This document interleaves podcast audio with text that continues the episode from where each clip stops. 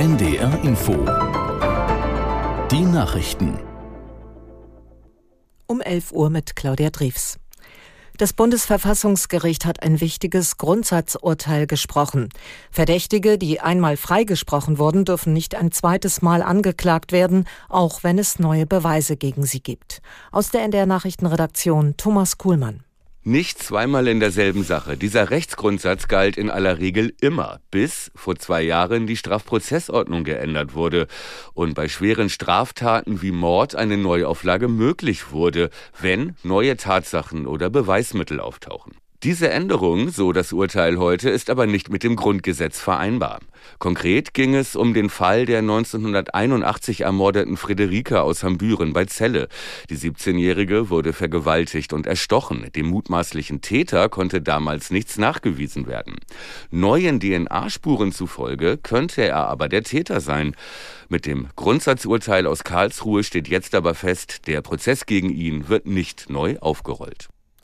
Israels Regierungschef Netanyahu hat eine Waffenruhe im Kampf gegen die im Gazastreifen herrschende Hamas abgelehnt.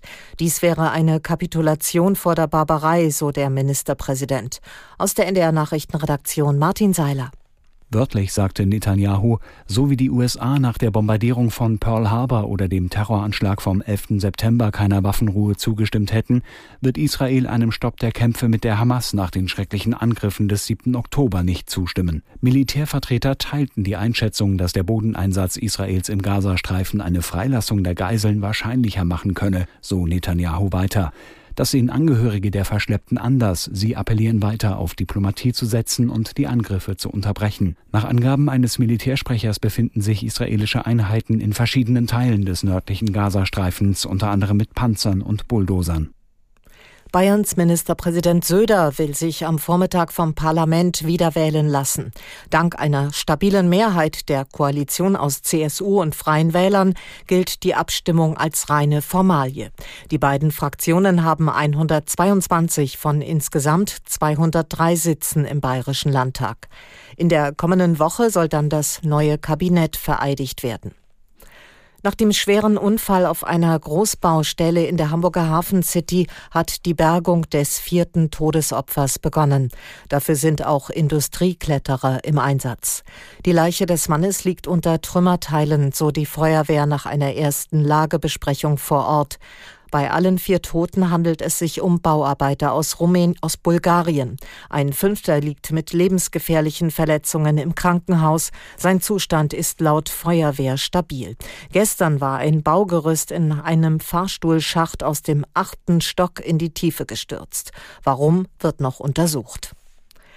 Die Fußball-WM 2034 wird so gut wie sicher in Saudi-Arabien stattfinden. Die letzte der letzte mögliche Konkurrent Australien hat sich gegen eine Bewerbung entschieden.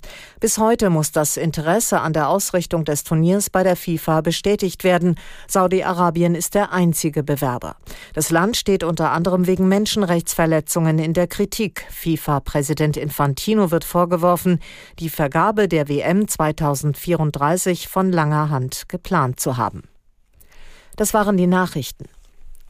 Das Wetter in Norddeutschland dicht bewölkt und hin und wieder Regen. Daneben gibt's auch trockene Abschnitte und etwas Sonne. Höchstwerte 8 Grad in Nibel bis 13 Grad in Pasewalk. Morgen zeitweise stark bewölkt, gelegentlich Regen, gebietsweise auch länger trocken und aufgeheitert. Höchstwerte 9 bis 15 Grad an der Nordsee stürmische Böen. Es ist 11.04 Uhr.